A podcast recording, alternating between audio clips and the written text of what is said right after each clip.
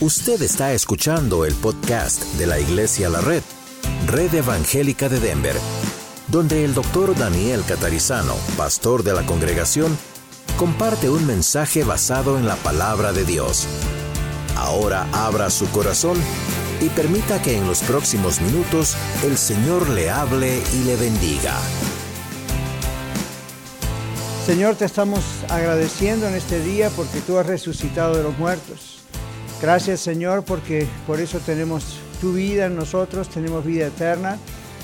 Y hoy, Señor, que volvemos a nuestra clase sobre uh, el libro de Colosenses, pedimos que abras nuestro entendimiento, nuestro corazón, nos transformes, nos toques y también que bendigas las otras clases, desde los niños hasta todas las clases de discipulado y prepáranos también para el servicio a la una y también para la reunión esta noche en la Red Norte. Señor, es un día muy especial, el día más especial para nosotros y que lo podamos realmente celebrar con todo gozo. En el nombre de Jesús. Amén. Vamos a mirar entonces hoy Colosenses 1, 5 al 9, pero vamos a leer del 1 al 14 como hicimos el otro día. ¿Estamos listos? ¿Seguros? ¿Ya? All right, muy bien. Voy a leer 1 al 14 y luego volvemos al 5 al 9, que es lo que vamos a estudiar. Pablo, apóstol de Jesucristo por la voluntad de Dios, y el hermano Timoteo, a los santos y fieles hermanos en Cristo que están en Colosas, gracia y paz sean a vosotros, de Dios nuestro Padre y del Señor Jesucristo.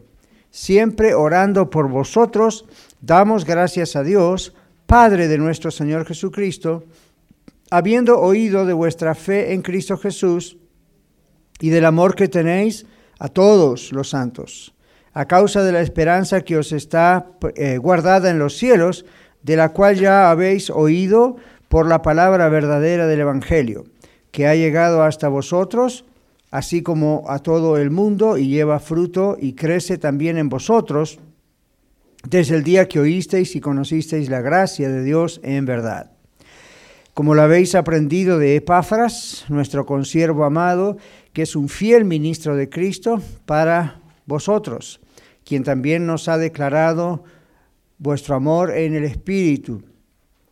Por lo cual también nosotros, desde el día que lo oímos, no cesamos de orar por vosotros y de pedir que seáis llenos del conocimiento de su voluntad en toda sabiduría e inteligencia espiritual para que andéis como es digno del Señor, agradándole en todo, llevando fruto en toda buena obra y creciendo en el conocimiento de Dios, fortalecidos con todo poder, conforme a la potencia de su gloria, para toda paciencia y longanimidad, con gozo dando gracias al Padre que nos hizo aptos para participar de la herencia de los santos en luz, el cual nos ha librado de la potestad de las tinieblas, y trasladado al reino de su amado Hijo, en quien tenemos redención por su sangre, el perdón de pecados. Amén. Y ahora vamos a concentrarnos en los versículos 5, 6, 7, 8 y 9, pero vamos a hacer un repaso porque la semana pasada comenzamos la clase de Colosenses. Vamos a tratar de estar... 12 domingos a partir de hoy, tratando de ir paralelos con eh, las clases de discipulado, ¿ok?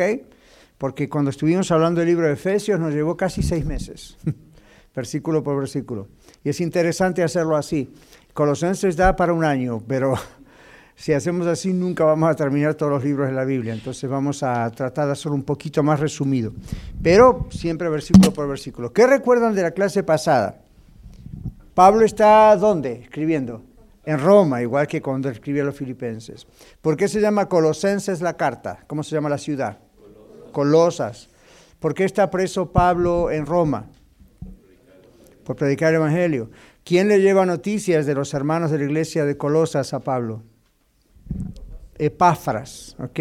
Cuidado porque es parecido a Epafrodito, pero ese es el de Filipenses, ¿ok? Epáfras le lleva saludos y le comenta cómo están las cosas en la congregación en la ciudad de Colosas. ¿Recuerdan los datos sobre, rápidamente los datos sobre la ciudad de Colosas? ¿Era una ciudad grande o pequeña? Pequeña. ¿Había sido de todas maneras una ciudad importante o no? Sí, juntamente con otras dos ciudades cercanas, Ireápolis y la Odisea, que es la misma iglesia de la Odisea que se menciona en Apocalipsis. ¿okay?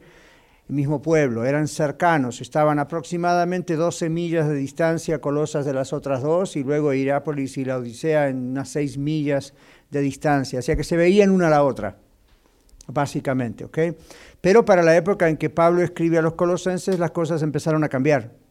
Ahora, todo esto que les estoy dando como resumen, ustedes lo conocen. Si no estuvieron en la clase pasada, pidan por favor el bosquejo de la clase pasada, porque pasamos gran parte de la lección al principio estudiando la historia de Colosenses, porque, de Colosas, porque las cosas que escribe Pablo en la carta a la iglesia Colosenses tienen mucho que ver con los problemas que había en la ciudad de Colosas y en la congregación. Por ejemplo, se estaban metiendo falsos maestros ¿Recuerdan? Herejías. ¿Recuerdan qué tipo de herejías estaban entrando?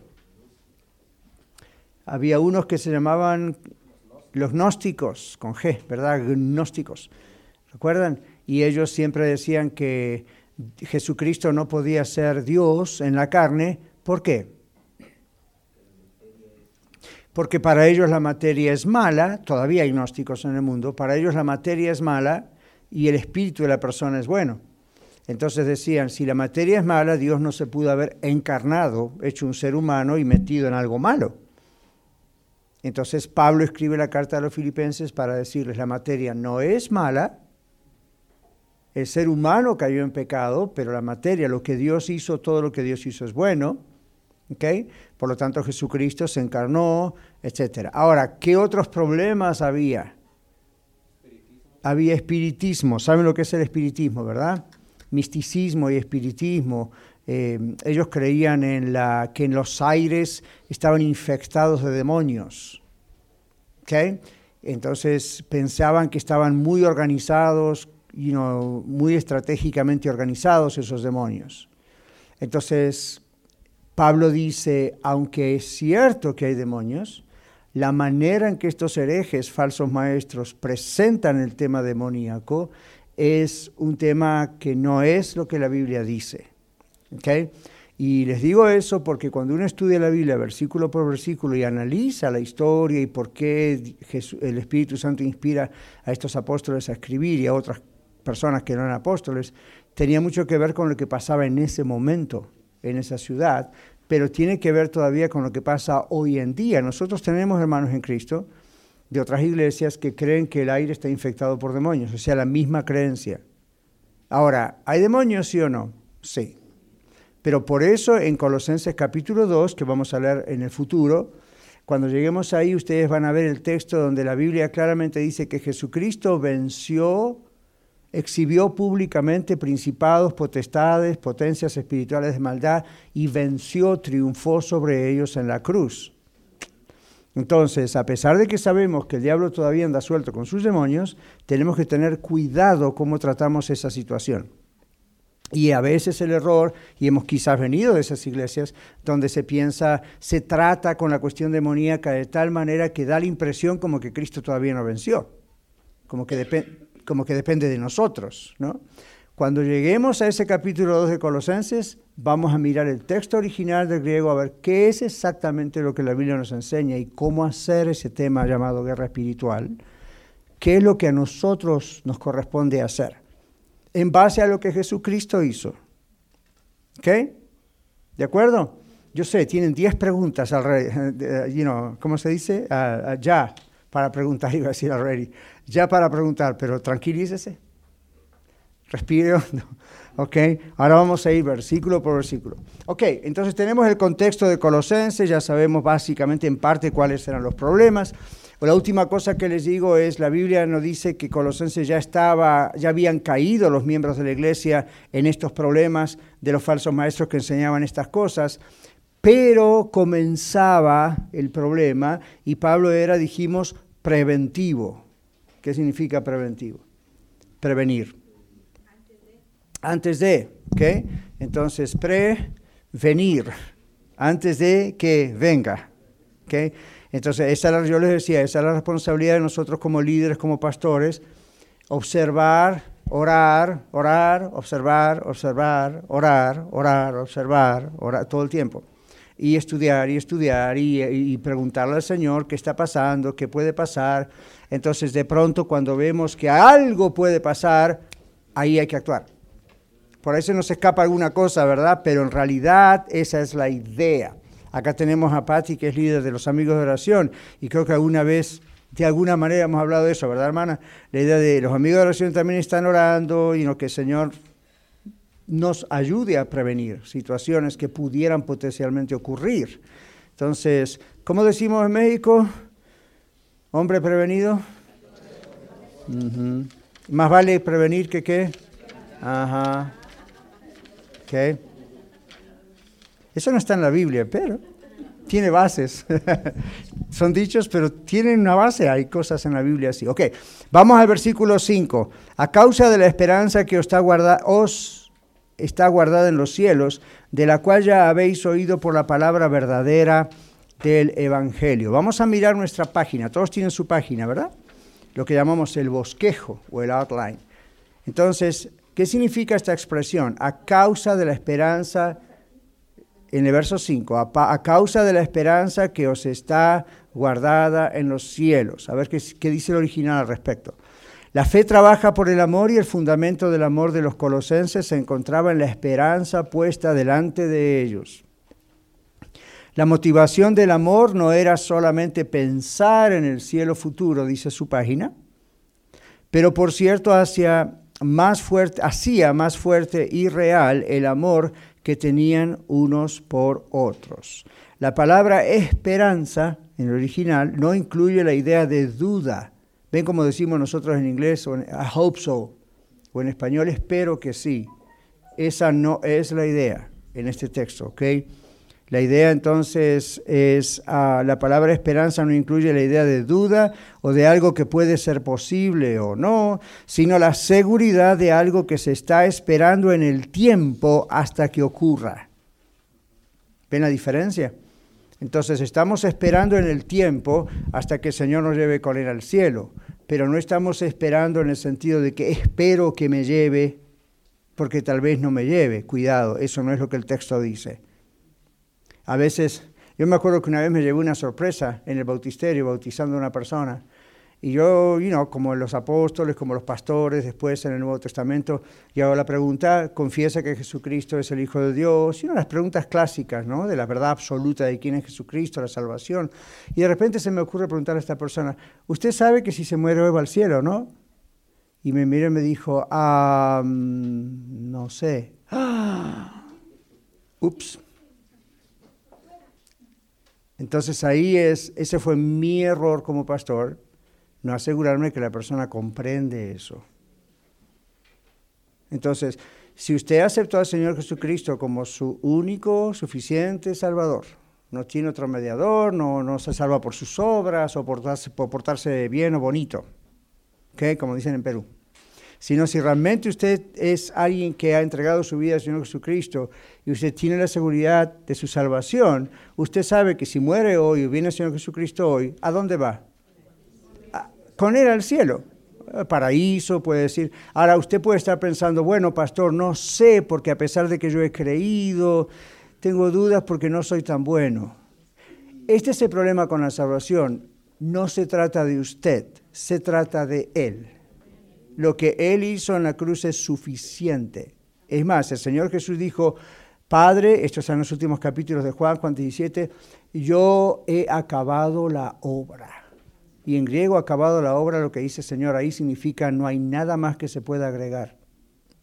Ahora, el problema que nosotros tenemos es que hay denominaciones llamadas cristianismo de la santidad, con diferentes nombres, que piensan que dependiendo de cómo nosotros nos portamos después de ser salvos, somos salvos o lo perdemos. El problema es que la Biblia no dice eso, el texto original no dice eso. La Biblia dice que tenemos que cuidar nuestra salvación con temor y temblor, pero ¿cuántas veces ustedes y yo en la clase hemos ido al texto para ver lo que originalmente el texto dice? Y se olvidan del siguiente texto, siguiente versículo de esa expresión, cuida vuestra salvación con temor y temblor. Entonces la idea es ejercitar lo que tenemos. con temor y temblor, con respeto máximo a Dios. Entonces usted dice, bueno, ¿qué me dice pastor de esas personas que aceptaron a Cristo, pasaron al frente, se bautizaron, pero viven vidas mundanas? ¿Qué le digo? Es probable que nunca conocieron al Señor Jesucristo. No me importa que pasaron al frente, se bautizaron o son mojados o como le llame. You know, nunca son personas que fueron convertidas a Cristo. Una persona convertida a Cristo no hace eso. Ustedes están todos los días acá, se van de acá al bar y se toman unas cuantas, ¿verdad? Y después se drogan y you son adúlteros, fornicarios. ¿Ustedes viven así? No. Entonces uno dice, cuando uno es entregado a a Cristo, uno tiene amor reverente, temor sano de Dios, y aunque le vengan ganas de hacer cosas, no las hace, porque el Espíritu Santo está dentro de uno. Y si de pronto uno cae en una de esas, inmediatamente el Espíritu Santo no nos deja tranquilos hasta volvernos al carril y nosotros le pedimos perdón. Ahora, la persona que no conoce a Cristo no tiene convicción de pecado. ¿Ven la diferencia? Yo sé que este no es nuestro tema, pero para que se vayan dando cuenta de que cuando la Biblia habla de la salvación, la Biblia habla de la salvación como algo seguro. El problema no es la pierdo o no la pierdo, la pregunta es, ¿la tengo o no la tengo? Si tengo la salvación, tengo la salvación y se muestra en el cambio en mi vida, a veces más rápido que en otras personas, más lento que en otras personas, pero sí se muestra. Hay convicción de pecado, hay temor sano de Dios, hay amor por la oración, hay amor por la palabra de Dios, y aunque esa persona falle de vez en cuando, igual que usted y yo a veces fallamos, nos levantamos. Por eso en primera Juan dice, si pecamos, y está hablando creyentes en Cristo Jesús, abogado tenemos en Cristo. El problema con la persona que no conoce a Cristo es que cuando peca no tiene abogado que lo defienda. Está expuesto constantemente al juicio de Dios. Ahora, Podríamos mencionar durante toda la clase santos hombres y mujeres de Dios de la Biblia que cayeron y cayeron feo. ¿Qué me dicen del apóstol Pedro? ¿Cuántos de ustedes negó a Jesús como el apóstol Pedro? No lo, conozco y empezó a decir malas palabras y maldiciones en el enojo. Nadie. ¿Ven? En cambio, Pedro, a pesar de que negó a Jesús, Jesús no lo negó a Pedro. Ahora, ¿está bien lo que hizo Pedro? No, pero ¿por qué lo hizo? Porque no era un verdadero creyente. Era verdadero creyente, pero tuvo miedo, se asustó, había mucha presión, estuvo mal lo que hizo. Pero después, ¿qué dice? Salió del lugar donde negó a Jesús y lloró amargamente, como pensando, no tengo perdón de Dios. Poco tiempo después sale Jesús y lo mira, y después cuando Jesús resucita, ¿qué le dice a Pedro? ¿Me amas? ¿Cuántas veces se lo pregunta? ¿Ven? ¿Y qué le dice finalmente? Apacienta mis ovejas. Si, Jesús fuera un creyente hoy en día de esta gente de la santidad, le diría, tú no tienes perdón de Dios, te vas al infierno. ¿Ven la diferencia? Entonces, Pedro no jugó con el asunto. Pedro se arrepintió y lloró amargamente. Y eso es lo que pasa. Pedro tenía el Espíritu de Dios en su corazón. Lo que hizo estuvo horrible, pero recapacitó, se arrepintió y cuando tuvo al Señor, ¿qué, me dicen de Tomás? Hoy que estamos hablando de la resurrección. Se aparece el Señor Jesús y Tomás dijo, a menos que yo meta mis dedos en sus manos y en su costado y lo vea, yo no voy a creer. Ahora, Tomás, igual que los otros, estuvo con Jesús tres años, día y noche. Cuando viene el Señor Jesús el siguiente día de reposo, dice la Biblia, se aparece otra vez a los discípulos estando encerrados, esta vez estaba Tomás. Entonces Jesús se aparece a Tomás y le dice, hombre perverso, te vas al infierno, ¿cómo que no creíste después de tres años estar conmigo? Tus amigos creyeron en mí, tú no creíste, vete, te expulsamos de esta congregación. ¿Eso fue lo que le dijo Jesús al incrédulo Tomás? ¿Qué le dijo? Tomás, toca mis manos, toca mi costado, Tomás se arrepiente, se arrodilla, posiblemente llora delante del Señor y dice, mi Señor y mi Dios, conoce la deidad de Jesús. Y el Señor le dijo, sorry, too late. No. ¿Qué le dijo el Señor Jesús? Porque viste, Tomás, creíste. Bienaventurados los que no vieron y creyeron, usted y yo. Entonces, ve, Jesús, Dios tiene misericordia de nosotros. Dios sabe cuando nosotros somos salvos y fallamos, vamos a arrepentirnos de alguna manera. Con Tomás Jesús se le apareció. A usted, a mí posiblemente no se nos va a aparecer, pero va a hacer algo que nos va a hacer recapacitar. Si somos de Él, que esa es la clave. Si no somos de Él, nos tenemos que convertir a Él. Pero si somos de Él, y así podríamos seguir mencionando muchos casos en la Biblia, donde santos hombres y mujeres de Dios, salvos sin ninguna duda, de pronto fallaron.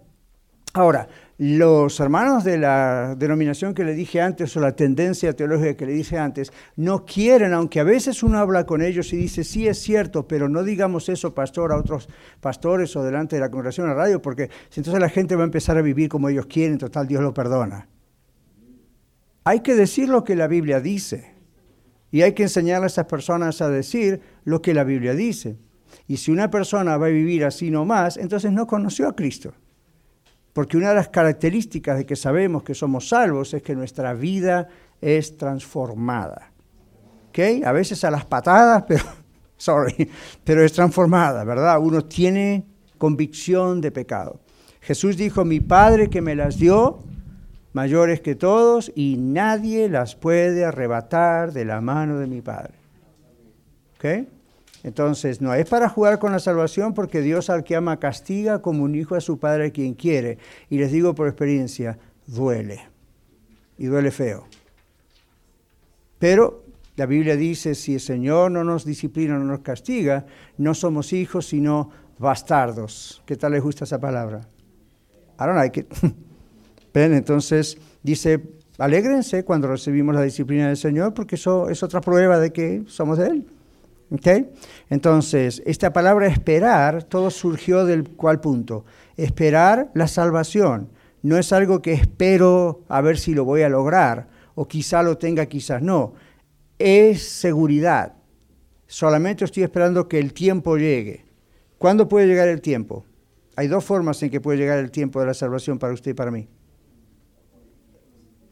Miguel dijo, si uno muere, ¿qué pasa si usted muere hoy? ¿A dónde va? ¿Pero usted está seguro o...? Porque no me vaya a decir, you quiero quisiera estar seguro, pero tengo dudas porque ayer le grité a mi esposa. No piense que, aunque necesitamos vivir y tenemos que vivir una vida santa, no piense que usted lo va a lograr aquí 100% a la perfección, yo tampoco. Si no, nadie sería salvo. Que tampoco juegue con el asunto, bueno, whatever, y no, Dios me perdona porque ahí viene el castigo, porque Dios le ama. Entonces, estamos seguros, ¿verdad? Y si el Señor Jesús apareciera en este momento y ninguno de nosotros morimos, ¿qué va a pasar? Dice en 1 Tesalonicenses 4. Cuerpos transformados, así, en un abrirse de ojos. ¿Y qué va a pasar en ese momento? ¿Con quién viene Jesús? Dice 1 Tesalonicenses. Con todos los santos que murieron en él. ¿Quiénes son los santos? Las estatuas colgadas en las paredes, San Pablo, San Pedro, San José, Santa María de la Pinta y la Niña, no. You know, ¿Quiénes? ¿Quiénes son esos santos? ¿Santos qué significa? Apartados, convertidos a Cristo. Los familia, Andy va a venir con Cristo. Si Jesucristo viniera en este momento, Andy vendría con él.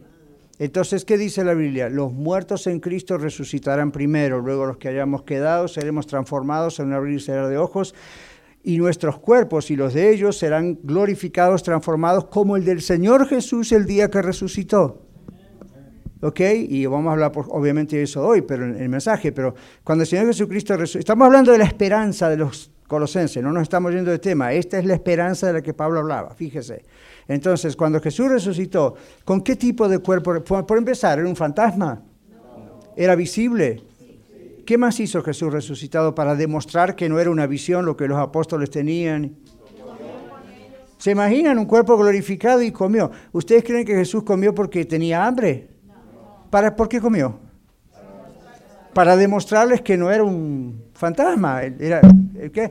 ¿Qué le dijo a Tomás? Mete tus dedos, tócame, mete... Entonces, era, era, ¿se lo podía tocar? Ya. ¿Podía comer? Sí. No necesitaba comer, pero lo hizo para demostrar que era una persona, pero su cuerpo tenía otras características. Entonces está glorificado. Y en esa condición, esa es la condición que usted y yo vamos a tener con nuestro cuerpo glorificado para estar con el Señor. Nunca piensen que vamos a estar como fantasmitas volando eternamente por la eternidad y angelitos en las nubes. That's boring. A mí es súper aburrido. Pero aparte no es la verdad. ¿Ok? Vamos a tener tareas designadas, un día vamos a hablar cuando nos toque hablar de bien del cielo, ¿verdad? Pero vamos a tener tareas, vamos a tener cosas que hacer, cosas que vamos a hacer allá de acuerdo a la Biblia están relacionadas con cosas que hicimos acá. ¿Ok? Posiblemente yo no vaya a ser su pastor, ay no, pero van a ir igual, ¿ok? Porque no va a haber este tipo de necesidad. La iglesia va a estar en otro nivel muchísimo más grande, ¿ok? Pero vamos a, no vamos a estar ahí todo el día cantando you know, grupos de alabanza y adoración todo el día. Eso se va a hacer constantemente, dice la Biblia, pero no es lo único. Pero vamos a tener cuerpos, nos vamos a reconocer, nos vamos a mirar uno al otro y vamos a decir, ahí está René, ahí está su esposa, ahí está José, ahí está Patti, ahí está Alma, vino, este es el pastor, ok, fine, nos vamos a reconocer. Lo, lo alegre va a ser que no más muerte, no más enfermedad, no más problemas, no más ansiedad, no más temores, no vamos a tener problemas de interrelación personal, ¿verdad? José me dijo esto, no sé si interpretarlo así, sea, todo va a ser claro. ¿Ven? Todo va a ser transparente. El plan de Dios se va a cumplir. Entonces los colosenses tenían esa esperanza y Pablo dice que con esa esperanza los colosenses se animaban unos a los otros porque estaban en una etapa de persecución de estas herejías. Entonces, miremos la hoja también lo que dice allí, ¿verdad?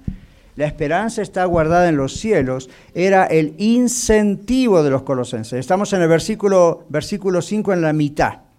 ¿Qué es el incentivo? Un bono, como en el trabajo, ¿verdad? Un incentivo. ¿Cómo es que le dicen también en México, a fin de año reciben un aguinaldo? Aguinaldo. Entonces es algo extra sobre el salario, ¿verdad? ¿Qué más puede ser un incentivo para nosotros que no sea en dinero? Motivación. Y deme ejemplos de qué cosas les incentivan a ustedes vemos la transformación de nuestra vida y eso nos, nos, incentiva, ¿verdad? Decimos, oh, ok, Dios está trabajando en mi vida, eso me ayuda.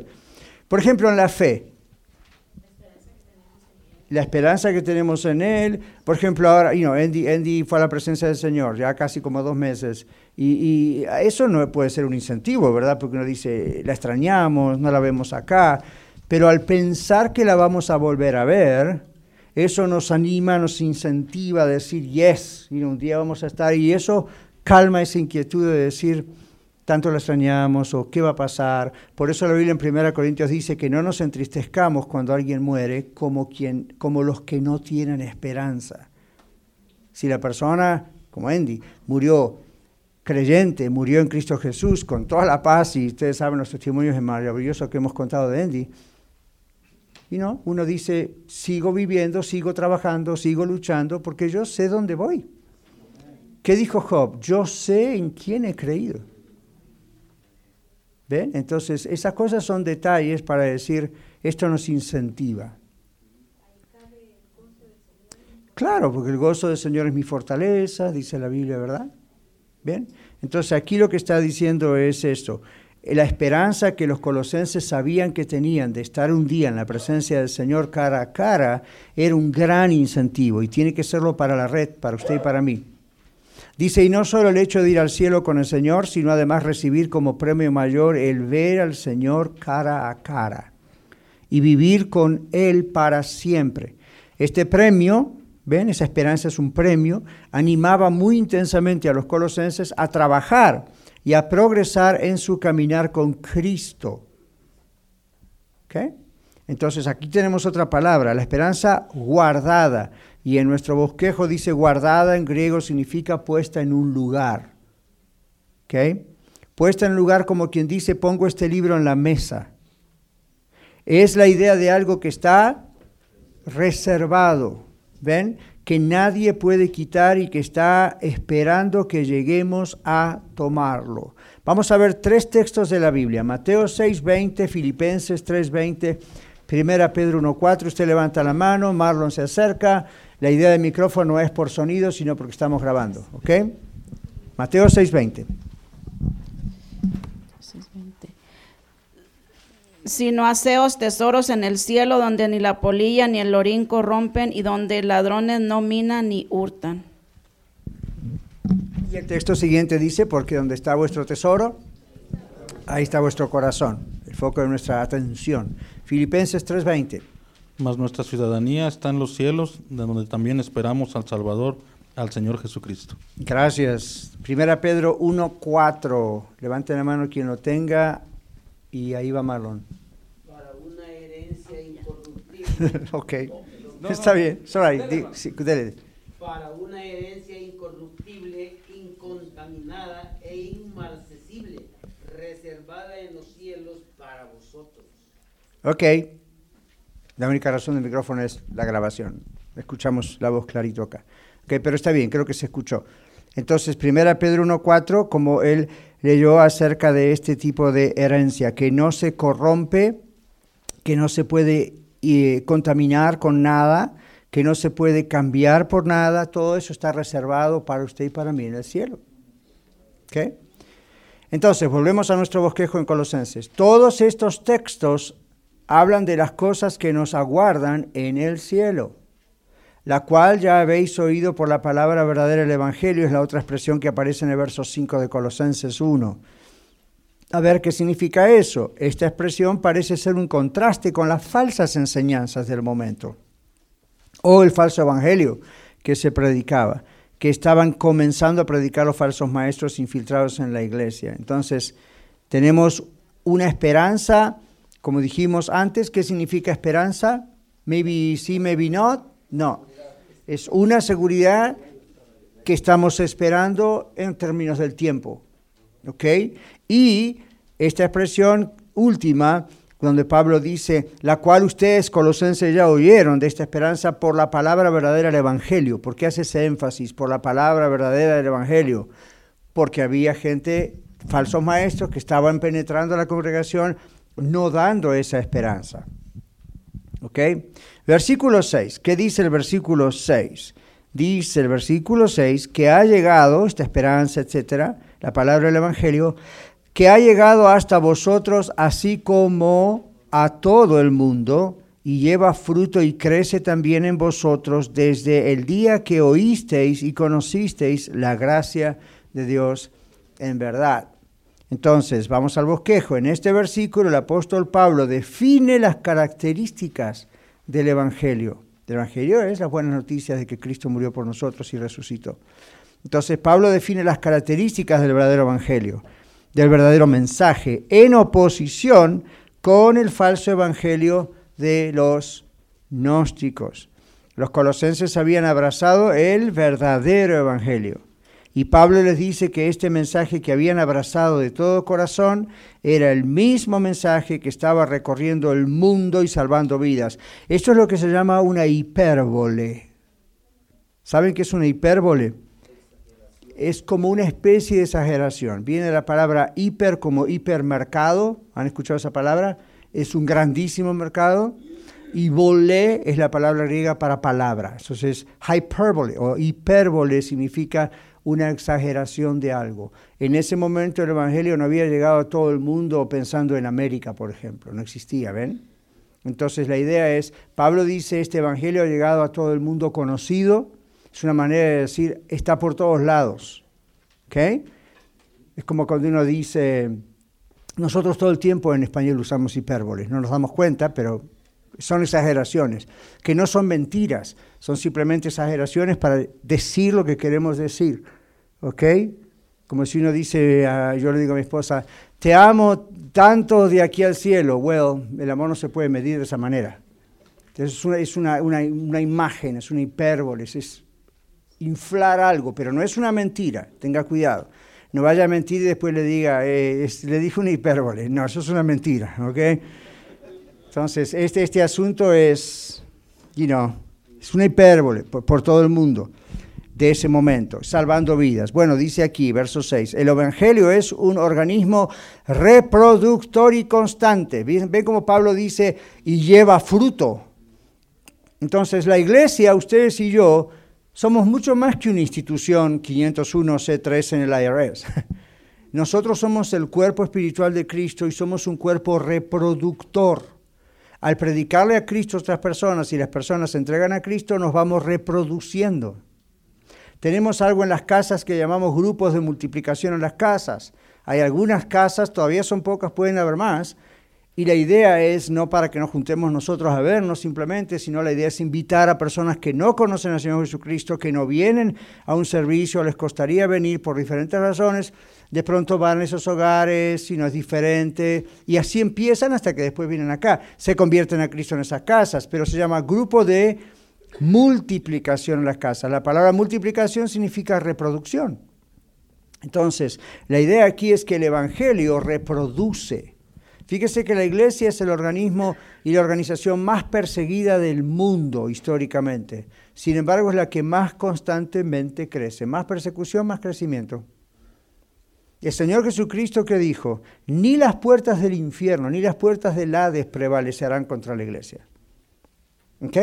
Entonces, ya miren, la sola existencia de la iglesia después de dos mil años sin parar y a pesar de que se quemaron Biblias, hubo persecuciones, mataron a todo el mundo, la sola existencia de la Biblia, de, de la iglesia por tantos siglos, tiene que hacerle pensar al pecador inteligente que Dios está detrás de esto, o ya se hubiese extinguido.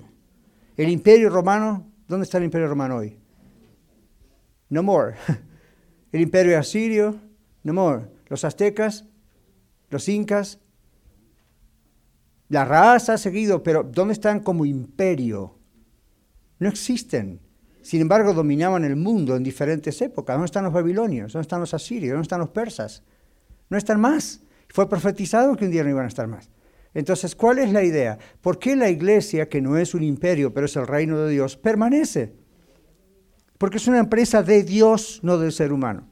Y usted es parte de esa empresa de Dios. Usted y yo somos parte del cuerpo del Señor Jesucristo. ¿Ven?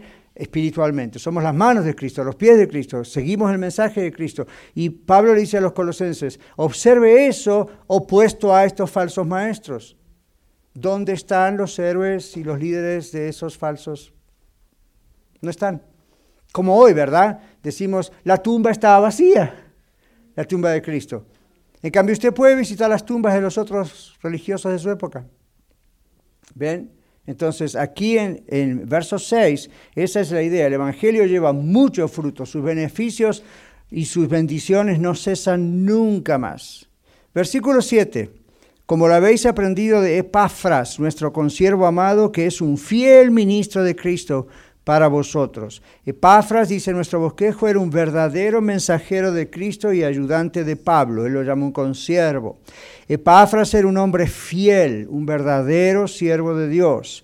La palabra, y no significa que estaba en el ministerio profesionalmente, tal vez sí, tal vez no en el momento de Pablo, no sé, pero era un fiel siervo de Dios, un fiel cristiano. Pablo usa la palabra amado, ¿verdad? La palabra amado, para referirse a Epafras, en este contexto es la palabra griega ágape, que ustedes la conocen.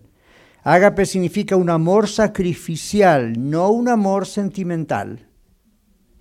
En otras palabras, aquí tenemos a lo mejor 30, 40 personas y usted dice, nos amamos todos en el amor del Señor. Amén, espero que sí, si no tenemos problema. Pero no es extraño que sintamos de pronto más amor por unos que por otros, a un nivel sentimental. Eso no es el amor agape. ¿Ok? Ese es el amor fileo en griego, que es el amor fraternal, y el amor filial, todo eso. Pero para el amor agape o agapado, como dice en griego, es el amor donde si yo realmente amo a Sandra y mañana yo la veo en peligro, yo tengo que estar dispuesto a dar mi vida por Sandra. Parece exagerado, ¿verdad? Eh, pastor, eso es mucho. Es lo que la Les digo más, en Efesios, cuando en Efesios 5 se habla de el famoso texto, ¿verdad? De sométanse unos a los otros en el temor de Dios. Las casadas estén sujetas a sus maridos como al Señor, porque el marido es la cabeza de la mujer y bla, bla, bla, bla, bla. Y luego dice el marido, ¿qué hace? Entréguese a su esposa, ame a su esposa, es otra forma de decir, y la mujer respete al marido. Cuando la Biblia usa ese término amor ahí, La idea es que así como Cristo amó y se entregó a la iglesia, murió por la iglesia, murió por usted y por mí, yo debo estar dispuesto a morir por mi esposa. Eso es el amor conyugal de un esposo o una esposa. Así que mujeres, tengan cuidado con estar siempre pidiéndole a sus esposos el romance de tipo Romeo y Julieta porque aunque eso es bueno, es bonito, a ustedes les hace latir mucho el corazón, en realidad bíblicamente es un buen amor expresar, comunicar romance, pero para Dios el esposo tiene que estar dispuesto a hacer la cobertura de la esposa, la defensa de la esposa, ¿ven? El guía, el líder, no es más que la esposa. No vamos a entrar en una conferencia matrimonial, pero es lo que la Biblia dice. No es él más que ella delante de Dios. Él fue creado antes que Eva. Adán fue creado antes. ¿Por qué? Obviamente porque el líder es primero. Pero no significa que él es más que Eva. Usted como varón, yo como varón no soy más que mi esposa. Digamos, oh, yo valgo más que ella. No. La Biblia dice que Dios nos creó a imagen y semejanza de Dios. Varón y hembra los creó. Es decir, hombre y mujer, los dos fuimos creados a imagen y semejanza de Dios. Es una cuestión de roles. Es una cuestión de trabajo. Y Cristo dice, el hombre es cabeza de la mujer como Cristo es cabeza de la iglesia. Ahora, ese, esa, eh, les digo todo esto porque en Efesios se usa la palabra ágape, no se usa la palabra eros, que es el amor en el matrimonio, de tipo sexual o íntimo. ¿Ven? De donde viene la palabra erotismo. La palabra eros no es una mala palabra, la pornografía la ha creado una mala palabra, pero es el término griego. Eros, ¿ok? Es el amor, el amor sexual y es el amor apasionado y es el amor de hombre a mujer. Pero ahí en Efesios la Biblia usa la palabra agape. ¿Ok? Es la idea de entrega. ¿Ven? Entonces, es, ah, Pablo dice a los colosenses, el amor que Epafras tenía por los colosenses era este amor ágape. Ahora, ¿cómo lo estaba demostrando Epafras, creen ustedes? Piensen un poquito, ¿qué estaba haciendo Epafras? Estaba arriesgando su vida llevándole mensaje a Pablo y de Pablo de Roma otra vez a Colosas con la carta de Pablo que usted está leyendo en sus manos. Y yo dije eso que pasaba con Epafrodito en Filipenses. Arriesgaban su vida. No, esto no iba por UPS. Esto no se usaba FedEx no se usaba airmail, no se usaba un camión que lo llevaba. Ellos tenían que llevar esto en la mano. Gente posiblemente podría saber quiénes eran, qué estaban haciendo. Esto era un riesgo. Pero ¿por qué, por qué eh, eh, Epafrodito, por qué Epafras o Timoteo estaban dispuestos a arriesgar su vida? Porque amaban al Señor y amaban a la iglesia con este amor ágape. ¿Ven? Con ese amor de sacrificio. No importa lo que pase, yo los amo, yo amo al Señor y esto es necesario y hay que hacerlo. ¿Ven? Bueno, no están muy convencidos, pero eso es lo que la Biblia dice. Cuando usted me pregunta a mí, pastor, usted es pastor, ¿por qué usted diezma y ofrenda? Porque soy cristiano, antes de ser pastor.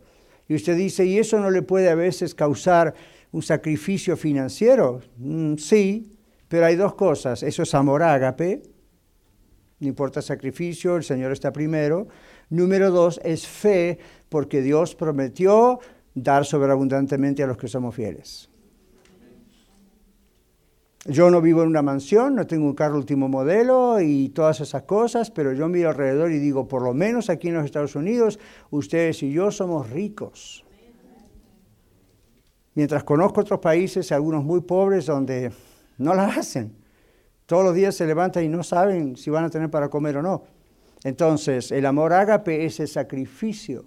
Cuando la Biblia dice, cada uno de como propuso en su corazón, no con tristeza ni por necesidad, porque Dios ama al alegre. La alegría no es, me voy a reír a cada rato. ¿Okay? Yo estuve en iglesias donde han dicho, vamos a aplaudir, vamos a ponernos alegres porque vamos a dar al Señor, Dios ama al dador alegre. Ok, fine, pero eso es una prueba externa. La persona puede hacerlo y por dentro, ¿ven? Entonces, ¿por qué, uno, ¿por qué Dios ama al dador alegre? Porque Dios alegremente da. Entonces la persona que es como Dios, Dios dice, wow, este es como yo. Esta hija, este hijo mío, da a mi reino porque donde está vuestro tesoro está su corazón y él está alegre de hacerlo. Y entonces me imita a mí, yo Dios soy así. Yo no di tristemente a mi Hijo Jesucristo. Yo no creé el universo tristemente. Yo no preparo la fruta, la carne y todo y me da tristeza. Yo estoy alegre de reproducir eso constantemente. Entonces el dador alegre, Dios lo ama porque está imitando la forma de ser de Dios. Pero a veces eso requiere el amor ágape, donde sacrificialmente, no estoy diciendo, no, sea irresponsable de su hogar, no, la Biblia no dice eso. Lo que estoy diciendo es, hay momentos donde uno dice, ay, pero no importa, donde está mi, tesoro está mi corazón y mi tesoro está en el Señor y es la obra de Dios y pa, pa, pa, pa, pa, pa. O a veces no es dinero, a veces es uno tiene que usar su tiempo. ¿okay? Y uno tiene que ir a algún lugar. ¿Qué hacen los misioneros que van de, un lugar al otro? ¿Por qué no se quedan confortablemente en su hogar? Porque tiene, ¿quién tiene que andar haciendo, viajando largas distancias, arriesgándose, yendo aquí, yendo allá, yendo allá? Porque aman ágape. Aman con ese sacrificio de decir, no me importa lo que me pase, no me importa la distancia, no me importa lo que tenga que pagar, no me importa. Eh, ¿Ven? Entonces, Pablo conocía el amor de los colosenses y Pablo conocía el amor de Epafras. Y esa palabra es ágape. Epafras los ama. Es ese amor ágape. No le importa arriesgar su vida. ¿Marlas? Y vamos al otro versículo. Sí. hermano, para mencionar un poquito de esto del amor. Ah, pienso yo que, que a veces queremos seguir amando en el hombre viejo, en el hombre mm. antes de ser renovado. Y es imposible porque eh, ya cuando, cuando somos convertidos, el Espíritu Santo derrama dentro de nosotros un amor nuevo. Y es de decidir, porque a veces sentimos muy bonito cuando, cuando se nos acerca gente que, que, nos trata bien, que se porta bien con nosotros, pero a veces gente que, que no queremos muy bien hacemos esa decisión a veces de no hablarles o de no creerlos. Mm-hmm. Entonces tenemos que, hablar, que amar en, ese amor nuevo, en ese amor del Espíritu Santo. Exacto. Por eso aquí dice, gracias Blas, por eso aquí dice en el versículo 7, ah, observen en su página, su bosquejo. Ágape significa amor sacrificial amor sentimental. Epafras había, se había sacrificado mucho por los colosenses en el sentido de llevarle la palabra de Dios como es. No cambió nada y eso también es sacrificial. ¿Por qué? Porque a veces conviene cambiar algo para no sufrir. Por ejemplo, hoy muchos no hablan del infierno. ¿Por qué? Y eso ofende a la gente, Pastor Catarizano, usted sabe. No quieren mencionar la palabra pecado. ¿Por qué? Y eso es feo. Mi responsabilidad y su responsabilidad no es quedar bien con la gente. Tampoco ser agresivos e insultarlos, hay que respetarlos. Pero mi responsabilidad y su responsabilidad es ser fieles a la palabra de Dios. Y eso es amor. Es un amor sacrificial porque posiblemente no les gustemos, no les caigamos bien, nos maltraten. Pues, ¿qué pasó con el Señor Jesús? ¿Ven? Entonces es un amor sacrificial más allá de la respuesta que las personas tengan hacia nosotros. Dice aquí el amor ágape sobrenatural. ¿Qué ven lo que decía él? Es sobrenatural. No trate de tener este amor. ¿Lo tiene o no lo tiene? Si tiene a Cristo, lo tiene. Hay que ejercerlo.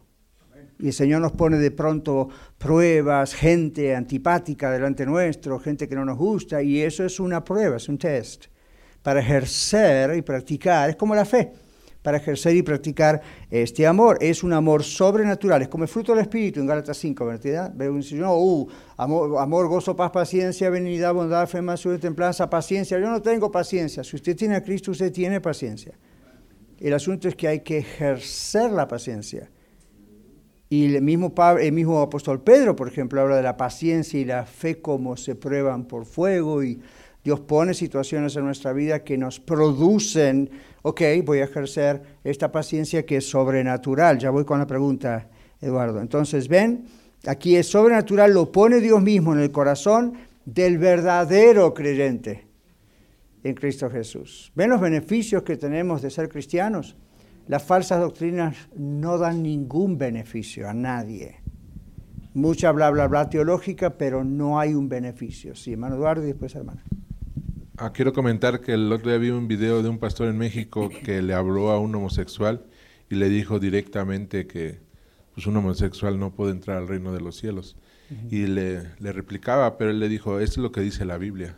Claro, y uno tiene que decir con todo amor y tino y tacto, porque le amo le estoy diciendo eso.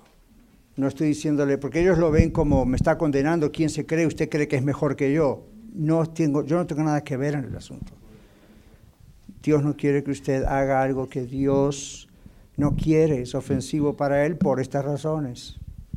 Eh, lo que no hacemos bien es cuando de pronto nos ponemos legalistas y religiosos y de pronto vociferamos y, ¿no? y decimos, empezamos a ladrar, ¿no? No trabaja así, hermana. Um, usted está diciendo que Dios nos trae pruebas para, para nosotros es, um, aprender cómo hacer gozosos, pacientes. ¿Qué usted dice de la gente que cae en depresión? ¿Eso también es una prueba para salir de eso? ¿O es posible que uno teniendo a Jesucristo en nuestro corazón puede caer en depresión? Sí, sí, porque hay que comprender esto. Yo sé que hay cristianos que les van a decir, no, la depresión es un demonio, es algo del diablo. Well, ya puede ser, es una de las razones. La otra razón es que es una enfermedad mental. Y poca gente dice eso. Es una cuestión clínica, no en todos los casos. Cuando una persona se deprime, no diga, oh, tiene una enfermedad mental. O, oh, tiene un demonio. La única forma es tratar con la persona y saber qué está pasando con esa persona. Yo he tratado con personas profesionalmente y me he dado cuenta que en algunos casos es una cuestión demoníaca. Entonces, ¿qué hace pastor en ese caso? Me olvido que soy consejero y le voy, es una cuestión demoníaca. La otra cuestión es una cuestión clínica. Entonces ahí hay que ver en qué estado, qué nivel, qué pasa. Por eso algunas medicinas ayudan. No van a curar la depresión, pero ponen a la mente, al cerebro más que nada, en tal forma que la persona es más tratable y uno puede trabajarla y ayudarle, presentarle a Cristo, hacer terapia, todas esas cosas. Una persona que está en ciertos niveles de depresión se bloquea de tal manera que ni entiende lo que usted le dice. Entonces, nunca juzguen a alguien que está en depresión. Usted me pregunta si alguien que tiene Cristo en su corazón puede llegar a estar en depresión en algún momento, de la misma manera que puede tener diabetes. Lo que pasa es que no pensamos siempre que nuestro cerebro es un órgano como la mano, la nariz, el ojo, los pies. Siempre confundimos el cerebro con la mente, con el alma, con el espíritu. El cerebro es un órgano electroquímico y es un enjambre de cables y cosas ahí adentro. Entonces de pronto algo falla. ¿ok? De pronto algo falla. De la misma manera que puede fallar con el azúcar en la sangre, de la misma manera que puede fallar un riñón, de la misma y a la gente le cuesta pensar en eso. Entonces, si yo tengo una persona que está deprimida y va a una iglesia o un creyente con muy buena intención, de pronto le dice, es un demonio, vamos a reprenderlo. Si no llega a ser un demonio, la persona queda peor por toda esa presión espiritual que le estoy haciendo, queda peor, la hundo. Entonces, tengo que saber con quién estoy tratando, qué está pasando. Entonces, uno dice, bueno, pero si tiene el Espíritu Santo, ¿por qué se siente deprimido? Otra vez, y si es una enfermedad, hay que tratarlo como una enfermedad. Ahora, si no es una enfermedad y es una cuestión de una tendencia de la persona por traumas que ha pasado en la niñez, entonces no es una enfermedad, es un problema emocional. Hay una diferencia entre problemas mentales y desórdenes emocionales. ¿Ven? Entonces, puede un, yo diría esto, a ver si esto ayuda. Puede un cristiano ¿okay? que tiene a Cristo en su corazón, que está seguro de su salvación, Cristo lo salvó, ¿puede un cristiano de pronto tener una enfermedad mental? Sí, porque una enfermedad mental es una enfermedad, no está bajo control de la persona. Yo constantemente leo este tipo de cosas. De pronto alguien entró el otro día una bacteria que le fue al cerebro y el cerebro se enfermó y no funciona. ¿Es culpa de la persona? No tiene control la persona sobre eso, ¿verdad? Estaba leyendo la historia de un pastor que el Señor sanó milagrosamente, pero estuvo un año así sin voz y no podía hablar. Está en YouTube. Y usted dijo, ¿y qué pasó con él? Bueno, en un año después el Señor milagrosamente lo sanó un día que estaba predicando así que no podía ni hablar. Pero ¿qué le pasó? Le había entrado una bacteria que le afectó la cuerda vocal en el, nerve tissue. Y eso es incurable. Él en poco tiempo iba a perder la voz. Sin embargo, Dios lo sanó. A otros Dios no lo sana, whatever, eso es otro tema. Pero la idea es que así como a él le pasó eso en la cuerda vocal, a otro le pasa algo en el cerebro. O tiene un accidente y you know, no vuelve a ser la misma persona. Han, visto eso, ¿verdad? Entonces, una cosa es una enfermedad mental. ¿Lo puede sanar Dios? De la misma manera que sana cualquiera. Pero ¿y si es un desorden emocional? Eso es más tratable porque ahí el desorden emocional tiene que ver con traumas que la persona vivió, tiene que ver con mala nutrición, tiene que ver con falta de minerales y vitaminas. Y yo he ayudado a personas eh, en depresión con una dieta como corresponde, por ejemplo. ¿Ven? O con terapia. Entonces ve la diferencia. Entonces una persona no quiere decir que you know, está pasando por una depresión como enfermedad mental o como una depresión como desorden emocional y no tiene fe o no tiene gozo, paz, amor, paciencia. Esta es una prueba para la persona. Porque la persona que tiene un desorden emocional, no una enfermedad mental, la persona que tiene un desorden emocional puede comprender estas cosas. ¿Ven? Entonces uno le habla, investiga qué es lo que pasa. Es como la ansiedad, como los ataques de pánico. Uno tiene que ver por qué esto ocurre, qué pasa, y casi siempre tiene que ver con lo que en inglés llamamos self-absorption. La trampa es estar enfocado en uno de tal manera que no sale de ahí, entonces se va deprimiendo. ¿Ayuda? Pero no tiene que ver con la fe de la persona. Ahora, en algunos casos, cuando es un desorden emocional, tiene que ver con la fe de la persona. La persona cae en la trampa de enfocarse dentro de sí misma tanto, tanto, tanto, que de repente pierde la visión de que, hey, yo tengo al Señor, you Por eso el Salmo 34. ¿Se acuerdan? Busqué a Jehová y Él me oyó y me libró de todos mis temores. Boom, la clave es, la persona que está centrada en sí mismo todo el tiempo va a caer en todo este tipo de problemas. Comienza a buscar al Señor, comienza a buscar el rostro de Dios, el cristiano estamos hablando. Comienza a hacer las cosas como Dios nos ha prescrito en su palabra, la mejor prescripción, y cambia. Sí, Eduardo.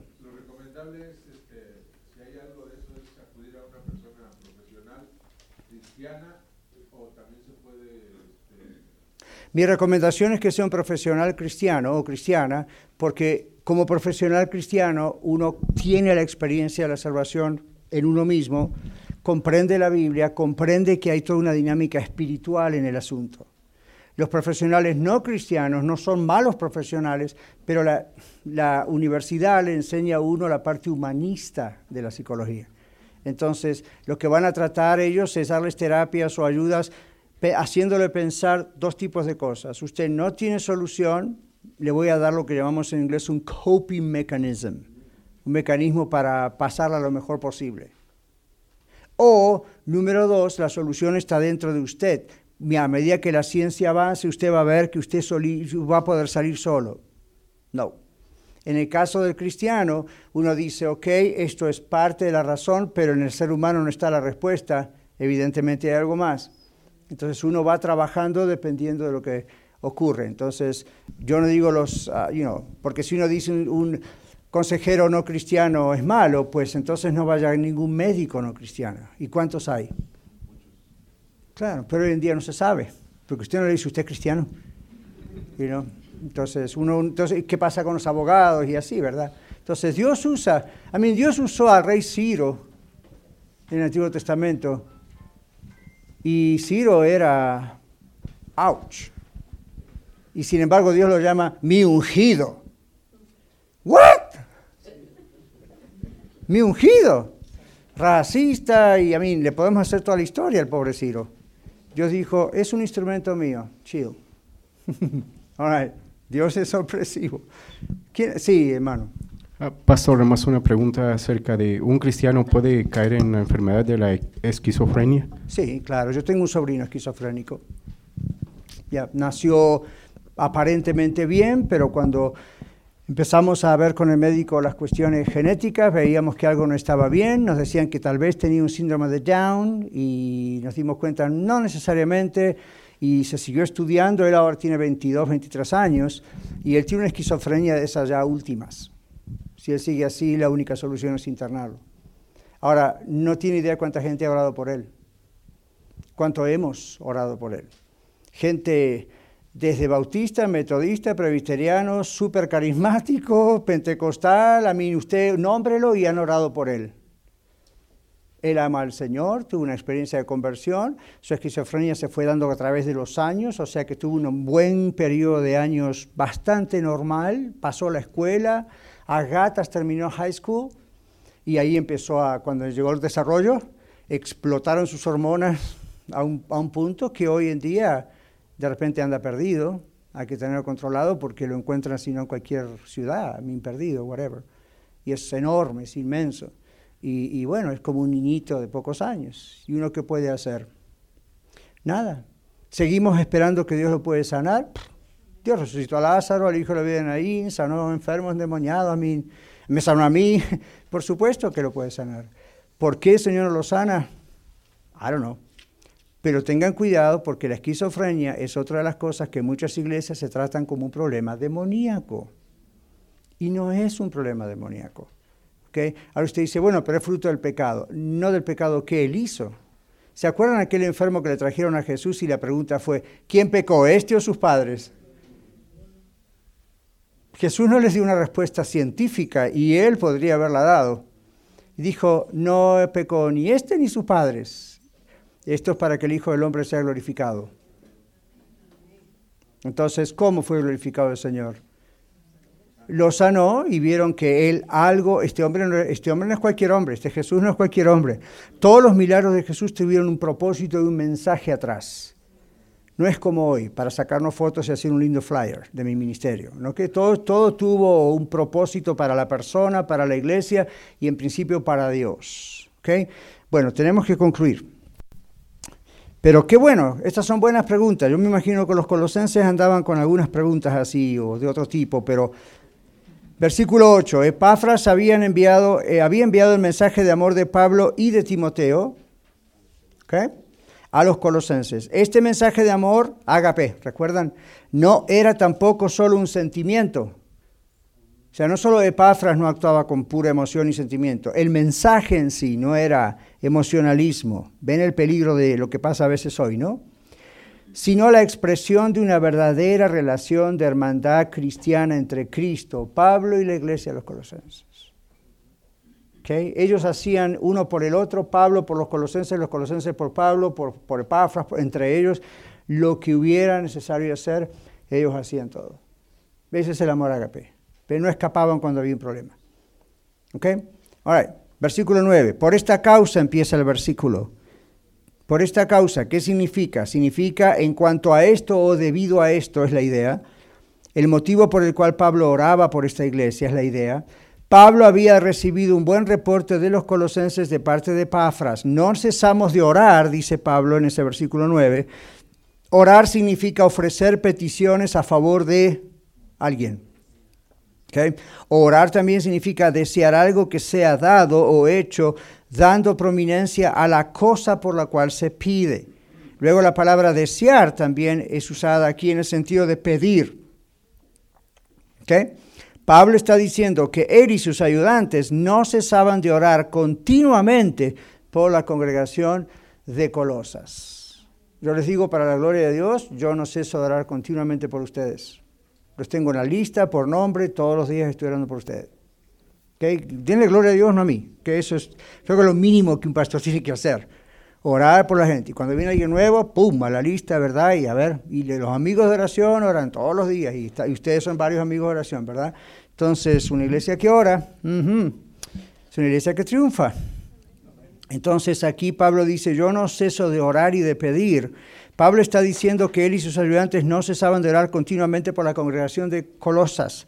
En la próxima lección vamos a estudiar acerca de esta oración. ¿Qué les parece? ¿Okay? Vamos a estudiar acerca de esta oración de Pablo. Es muy importante aprender a orar por la iglesia como el apóstol Pablo oraba por los colosenses. No solo el pastor, usted también. Para reflexionar, esto para usted. Tengo la esperanza del cielo. Sé cómo discernir el falso evangelio si lo escucho. Sé cómo explicar el verdadero evangelio. Amo a otros en el sentido ágape. ¿Cómo es mi vida de oración? Son todos los temas que están en esta lección. Amén. Muchas gracias por escuchar el mensaje de hoy. Si tiene alguna pregunta en cuanto a su relación personal con el Señor Jesucristo o está buscando unirse a la familia de la Iglesia La Red, por favor no duden en contactarse con nosotros.